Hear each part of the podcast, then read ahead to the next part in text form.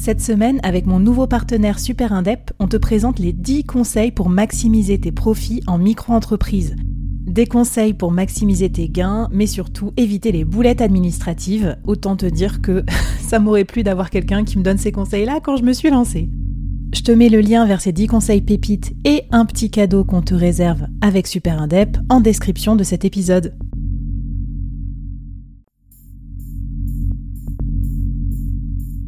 Quoi ressemblerait ton business si tu pouvais être épaulé par les meilleurs experts? Avoir un board de rêve disponible 24 heures sur 24 pour t'aider, répondre à tes questions? Je suis Flavie Prévost et ce board, je l'ai créé pour toi dans ce podcast. Tu es dirigeant, entrepreneur, freelance ou tu vas bientôt te lancer?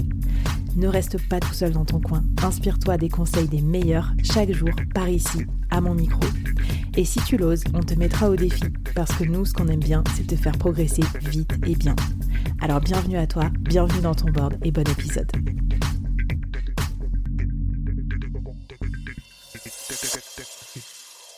Alors épisode 3, Caroline, euh, on parle de mode. Donc euh, certes, il y a une partie digitale. Certes, tu partages ton aventure sur les réseaux sociaux, mais après, il y a le produit physique, tangible, réel. Comment tu comment as choisi tes canaux de distribution? Parce que ça, c'est aussi, je pense, un endroit où on, perd, on peut perdre à la fois beaucoup d'argent, beaucoup d'énergie, beaucoup de marge. Est-ce que tu peux nous expliquer quelle a été ta stratégie et ce que tu recommandes aux entrepreneurs qui nous écoutent, qui veulent se lancer? Alors, ce que je dis, moi, en l'occurrence sur la chemise, hein, c'est l'essayer, c'est la dompter, et que en plus sur un produit mode, mais je pense que c'est valable sur n'importe quel produit. Il faut le faire mmh. essayer et le faire tester. Les DNVB, donc ce qu'on appelle les Digital Native Vertical Brand, elles ont eu leurs heures de gloire pendant très longtemps. Mais on voyait que même avant le Covid, en fait, beaucoup avaient commencé à ouvrir des boutiques. Post-Covid, tout ça, ça a été catalysé. Les gens, ils avaient envie de retrouver euh, du lien, de retrouver des boutiques, d'aller en centre-ville. Donc moi, je me suis dit tout de suite qu'il fallait que j'intègre le retail dans ma vision de départ. Intégrer le retail, ça veut dire quoi? Donc évidemment, faire des pop-up, des boutiques, faire essayer sa chemise, mais c'est l'intégrer dans son prix, parce que c'est non négligeable quand on fait du retail. Mais ben oui. Et bien garder en tête l'importance de l'essayage, surtout que moi j'ai un prix de vente moyen euh, dans les 150 euros. Euh, donc euh, acheter une marque qu'on ne connaît pas en ligne, qui n'a pas de boutique, euh, je peux comprendre que ce soit un frein. Il faut toujours se mettre dans les, chaussures de ses clients, donc je le conçois. Donc quand j'ai lancé ma marque en précommande euh, sur Ulule, qui était sur un mois, eh ben, euh, je l'ai fait essayer ma marque tous les week-ends pendant la précommande pour avoir des retours sur le produit, pour me faire connaître en France et en province. Donc là, j'ai sollicité toutes mes copines de province j'ai dit les filles, vous me trouvez un café ou un resto, je viens avec mon portant, mes chemises, vous invitez toutes vos copines, il n'y a aucune obligation d'achat. Mais ça permet déjà de passer un moment sympa entre Nana et de rencontrer bah, des nouvelles personnes, euh, on adore. Euh, celles qui voulaient essayer, elles ont essayé. Ça me permet d'avoir des retours sur le produit, euh, d'améliorer les choses. et ça, c'est, mais vraiment, je le recommande dix mille fois. Moi, ça m'a permis, donc ça, j'ai fait essayer pendant ma précommande, mais je l'ai fait aussi avant ma précommande. Et ça, c'est quelque chose que je veux partager avec vous, c'est que ça m'a permis d'éviter une énorme erreur. C'est-à-dire que moi, sur du mix and match, euh, je peux mettre, comme je disais, du Vichy, du zèbre, du léopard. Euh, je peux avoir trois imprimés sur moi et être un vrai clown, et c'est comme ça que je me sens bien. Sauf que je, et je voulais du coup lancer deux produits, une chemise zèbre et une chemise Vichy.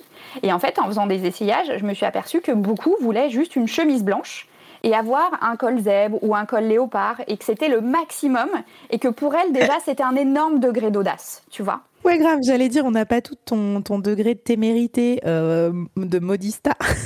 Et moi, euh, déjà, moi, je suis au max avec mon col bandana vert, euh, je suis trop contente. Mais tu vois, je n'aurais pas fait ces essayages, je serais partie bille en tête sur ma différenciation, entre guillemets, mais ma différenciation qui était devenue excessive. J'en ai fait une obsession. Et aujourd'hui, deux tiers de mon business, c'est la chemise blanche. Tu vois? Le comble, le comble du zèbre, c'est que on veut pas ses rayures, on veut que, que la partie blanche bah, de ses rayures. Non, mais tu vois, c'est hyper important de se le dire, c'est-à-dire qu'il faut beaucoup, beaucoup se différencier, il faut beaucoup, beaucoup montrer son produit et il faut beaucoup, beaucoup écouter ses clients potentiels. Alors, je vois tout de suite l'intérêt d'avoir fait ces essayages, notamment pour ça, c'est-à-dire connaître vraiment son marché, voir ce qu'elle te disait, en fait, noter des verbatims, euh, les enregistrer, tout ça. Mais juste, j'ai une question euh, sur ta vie de solopreneur. Mais ça a dû être ouf à organiser, enfin, niveau gestion du temps, genre tu t'as as bossé non-stop. Parce que comment tu fais pour aller, euh, pour aller dans province, pour aller dans les cafés, pour faire des essayages, c'est toi qui faisais tout ça ou tu t'es fait aider? Bah, En fait, je me suis fait aider par mes amis qui étaient en région. Euh, voilà, j'ai une de mes amies qui avait un super appartement dans Paris, qui m'a proposé son salon, euh, vue Tour Eiffel, pour inviter toutes mes copines un après-midi pour un petit time, essayer les chemises. Donc voilà, ça fait venir les gens. Puis au début, quand vous vous lancez, vos amis ont quand même envie de vous soutenir. Donc le secret, bah, c'est euh, ne pas, ne pas hésiter à demander aux gens. Moi, j'ai dit à mes amis, voilà, j'ai besoin de vous, mais j'ai vraiment besoin de vous. C'est-à-dire qu'il faut être dans l'action. Faut... Et c'est elles qui m'ont trouvé les cafés, c'est pas moi, puisqu'elles sont en local, tu vois elles qui ont fait venir leurs copines, qui ont créé le WhatsApp, c'est pas moi. Euh, par contre, il faut être organisé. Donc, euh, c'est euh, se mettre d'accord sur les dates. Enfin, oui, ça demande de l'organisation. Ça demande un mari qui s'occupe des enfants un peu plus sur un sprint, mais il est prévenu que c'est mon moment et j'en ai besoin. oui, l'organisation, c'est sûr que ça a été clé. Et que c'était un marathon.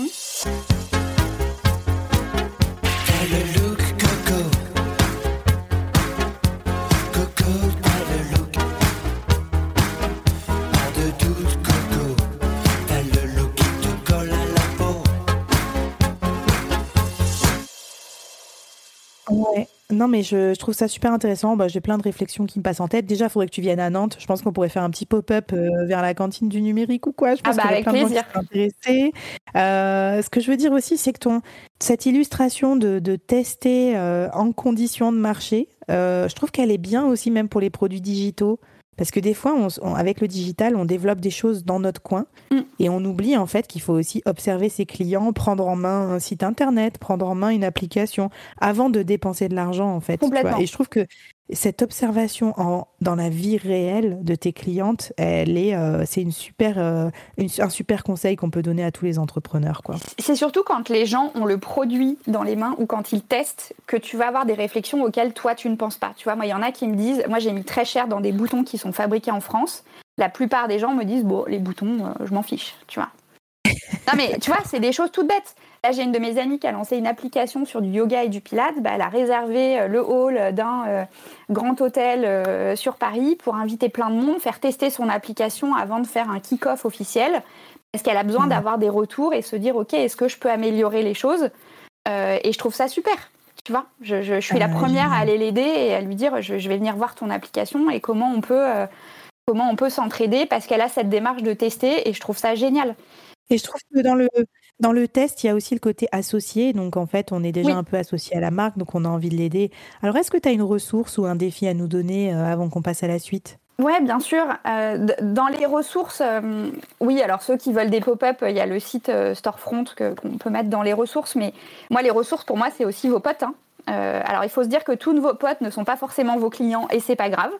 C'est pas forcément évident de se dire ça, mais il faut l'accepter. Mais en revanche, il y en a beaucoup qui sont prêts à vous aider, à dédier un peu de temps euh, et à mmh. s'impliquer. Et je pense que moi, je, suis toujours euh, ambassadrice de l'audace, mais il faut oser et aller demander. Euh, ensuite, dans des exemples, pour ceux qui voudraient lancer des marques, et s'il y en a qui sont sur des marques de mode, c'est de se dire que le digital, c'est génial, c'est nécessaire, mais aujourd'hui, pour moi, c'est pas suffisant. Quand on regarde des marques comme des Cézanne, des Balzac, même Gemio, euh, Réunis, Loom, toutes ces marques-là, tout le monde finit par ouvrir des boutiques et il ne faut jamais négliger euh, l'expérience client. Donc moi, évidemment, j'ai pas les moyens d'ouvrir une boutique aujourd'hui. Je le fais euh, en mode malin radin, comme j'appelle ça. mais mais c'est très très important de, le faire.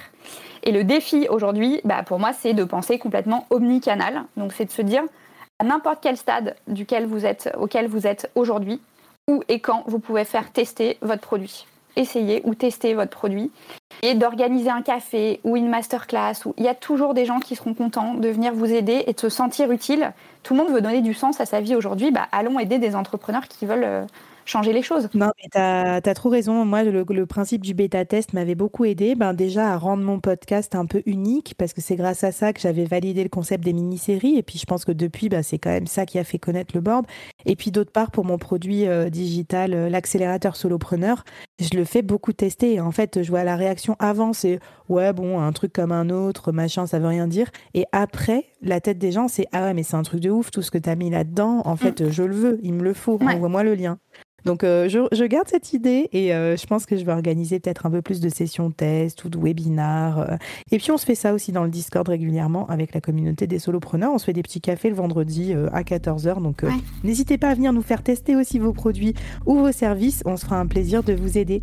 Et eh ben parfait, je te propose qu'on passe à l'avant-dernier épisode puisque là, il y a un gros sujet. Un gros sujet communication, branding mm. euh, et aussi euh, mode à impact parce qu'il y a beaucoup beaucoup de concurrence. J'aimerais bien que tu nous expliques comment tu as fait pour te distinguer dans cet environnement concurrentiel où il y a beaucoup de bruit. C'est parti, ça se passe dans l'épisode 4.